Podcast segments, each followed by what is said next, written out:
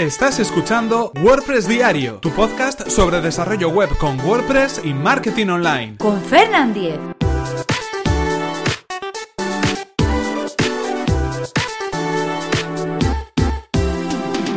Miércoles 21 de junio de 2017. Caja de herramientas de G Suite. Hola, ¿qué tal? Comenzamos con un nuevo episodio de WordPress Diario, donde íbamos a hablar acerca de la caja de herramientas de G Suite, es decir, la caja de herramientas o la toolbox de Google Apps o de lo que antes se llamaba Google Apps. Pero antes recordaros que este episodio está patrocinado por Web Empresa, servicio de alojamiento web especializado en WordPress. En Web Empresa disponen de servidores optimizados para que nuestro sitio web cargue a la mayor velocidad. Actualizan sus reglas de seguridad especiales para WordPress a diario y además si tienes tu web en otro proveedor no hay ningún problema, puesto que el traslado del hosting es gratuito y sin cortes en el servicio.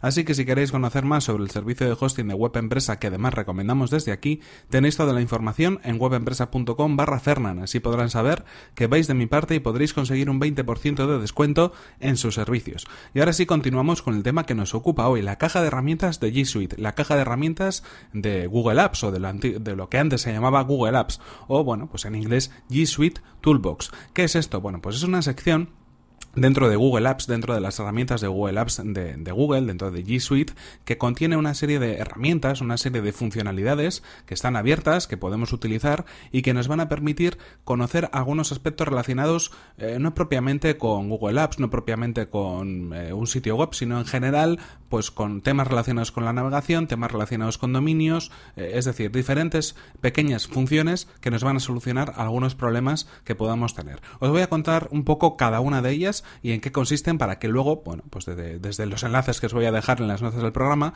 podáis probarlas y podéis ver si realmente os sirven de ayuda, que yo creo que sí os van a servir de ayuda para muchas cosas. En primer lugar, el depurador de problemas relacionados con el navegador, Browser Info. Browser Info es una herramienta que lo que va a hacer es permitirnos conocer eh, la situación de nuestro navegador, es decir, algunos elementos relacionados con nuestro navegador, como por ejemplo la IP desde la cual nos estamos conectando, la hora que tiene, el tipo de navegador que es, la resolución de pantalla que tenemos, la codificación, una serie de elementos que nos van a servir para poder conocer mejor desde qué navegador web nos estamos conectando y con qué características. En este caso, si estamos trabajando con una web, quizás a nosotros pues no nos sirva de mucha ayuda, pero imaginaos, por ejemplo, que estamos compartiendo una web con un cliente. Y ese cliente nos indica que tiene algún problema de visualización, que no ve algún elemento, que mm, en una resolución determinada no se muestra correctamente. Necesitaríamos saber exactamente desde qué navegador está utilizando. Si le pasamos este enlace y él accede a la página web, automáticamente le va a dar una información que nos va a poder contar y vamos a poder saber en ese mismo momento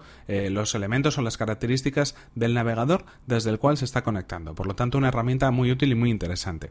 Más herramientas. Herramientas para verificar problemas de DNS. En este caso, dos herramientas. Una es CheckMX y otra DIG. Bueno, CheckMX lo que hace es comprobar los registros MX de un dominio.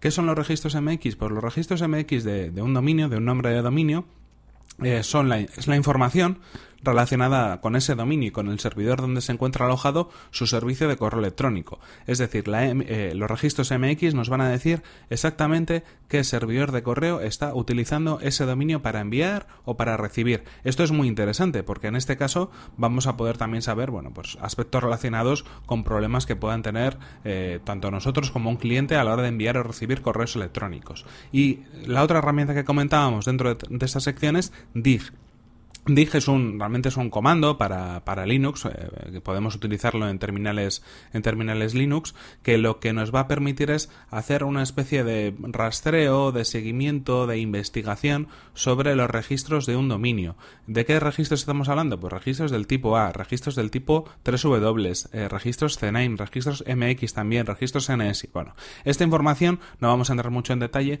pero es básicamente la que nos va a dar información o la que nos va a dar datos acerca de eh, dónde está o cuál es la IP o el nombre del servidor en el cual está alojado un sitio web, eh, cuál es el nombre del servidor en el cual un sitio web o un dominio en este caso utiliza como servidor de correo información sobre los servidores DNS de un dominio, es decir, cuando nosotros eh, introducimos un dominio en un navegador o utilizamos una cuenta de correo electrónico con un dominio para enviar, hay un proceso por detrás de comprobación de datos que nos va a, llevar a los servidores donde realmente están alojados esos servicios, donde está alojado el servicio de correo, el servicio FTP, el servicio eh, de web, bueno, una serie de registros de validación, de comprobaciones de correo, de seguridad, pues esta herramienta, el DIG de Google Suite, eh, nos va a permitir de alguna manera conocer esa información de una manera bastante visual. Simplemente tenemos que poner el nombre de dominio y elegir exactamente el registro que queremos comprobar.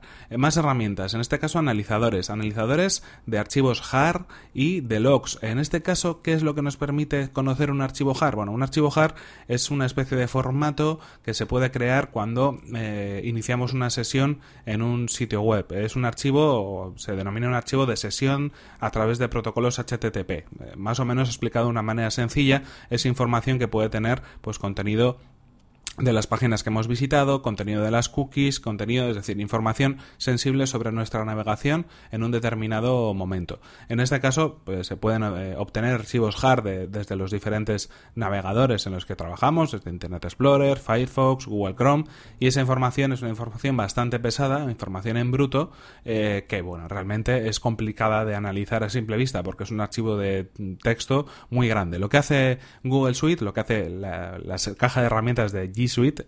En este caso es coger ese JAR, ese archivo HAR, y lo analiza y nos lo muestra de una manera visual más, eh, digamos, fácil de comprender. Así que, bueno, pues si necesitamos analizar los registros HTTP eh, de, una navegación, lo podemos hacer con, este, con esta herramienta. Y también con el log, el log, eh, el, el, el, analizador de logs, el log analyzer de G Suite, lo que nos va a permitir es coger cualquier tipo de registro log eh, que podamos tener, también pueden ser registros, por ejemplo, log del servidor, el registro de errores nos podría servir, y lo que hace es eh, lo mismo, analizarlo, revisarlo, ordenarlo, crearnos una especie de hoja de cálculo con esos datos y así lo podemos, eh, bueno, pues analizar de una manera mucho más sencilla, una manera mucho más visual. Interesante herramienta, pues cuando trabajamos con registros en bruto en este caso. Más herramientas, bueno, pues una relacionada con el correo, que es la de investigar los problemas relacionados con el correo, así la llaman. Eh, algo así como message, header.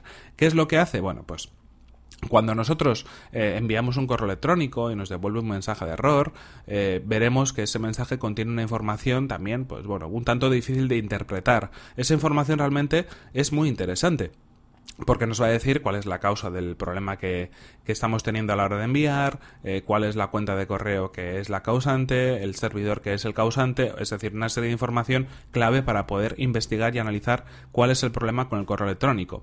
En este caso lo que tendríamos que hacer es copiar ese mensaje, pegarlo dentro de este message header, de esta herramienta eh, de, de Google para analizar los problemas con el correo y nos va a dar pues bueno, pues los elementos que realmente nos interesan dentro de todo ese mensaje dentro este, de, todo ese código que obtenemos cuando enviamos un correo electrónico y nos rebota, por ejemplo, ¿no? Eh, información, pues lo que decimos sobre el servidor causante, sobre la cuenta de correo electrónico que tiene problemas, eh, si hay problemas de entrega o de retraso en la entrega porque son, ese tipo de cosas.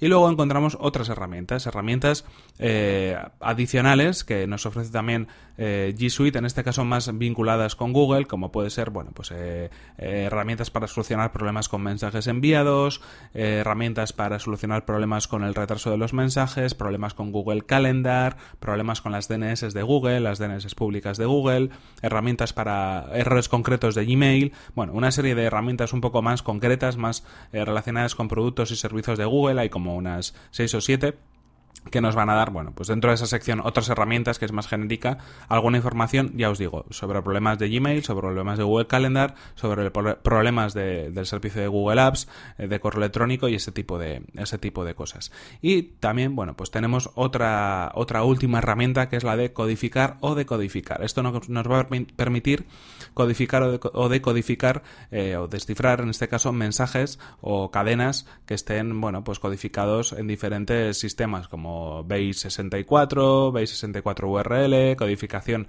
MD5, os lo cuento un poco para que sepáis que existe, para que lo probéis, eh, porque bueno, al final son, eh, como sabéis, diferentes sistemas para poder cifrar elementos como contraseñas en una base de datos y este tipo de cosas, ¿no? Nos pueden servir para eso y en muchas ocasiones nos puede resultar útil si, por ejemplo, pues estamos accediendo, eh, en este caso, pues a, se me ocurre, a mm, tratar de adivinar cuál es la contraseña de un sitio web que tenemos acceso a la base de datos, pero realmente no sabemos cuál es la password o queremos crear una password nueva y realmente nos pide el sistema que la codifiquemos en MD5, bueno, este tipo de cosas, esta herramienta está muy bien para poder hacer ese tipo de trucos, ¿no? O ese tipo de soluciones que puntualmente necesitamos. En cualquier caso, os dejo el enlace en las notas del programa a todas estas herramientas que hemos comentado para que las podáis ver en profundidad. Hemos hecho un repaso rápido, ya sabéis que, que es un podcast cortito este que tenemos de WordPress diario y que no nos da tiempo a mucho más, pero en cualquier caso si os dejo los enlaces para que probéis y para que me comentéis también, oye, si queréis o tenéis dudas sobre alguna de las herramientas en concreto,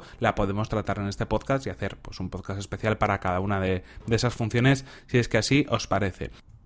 En cualquier caso, esto ha sido todo por hoy, se nos acaba el tiempo y aquí terminamos este episodio número 278 de WordPress Diario. No sin antes recordaros que este episodio ha sido patrocinado por Web Empresa, servicio de alojamiento web especializado en WordPress. Disponen de servidores optimizados para que nuestro sitio web cargue a la mayor velocidad, reglas de seguridad para proteger nuestras instalaciones y soporte especializado en WordPress. Si queréis conocer más sobre su servicio, que además recomendamos, desde aquí tenéis toda la información en webempresa.com barra Así podrán saber que vais de mi parte y podréis conseguir un 20% de descuento en sus servicios. Y recordad que si queréis poneros en contacto conmigo lo podéis hacer a través de mi correo electrónico fernan.fernan.com.es o desde mi cuenta de Twitter, arroba fernan. Nos vemos en el siguiente episodio que será mañana mismo. Hasta la próxima.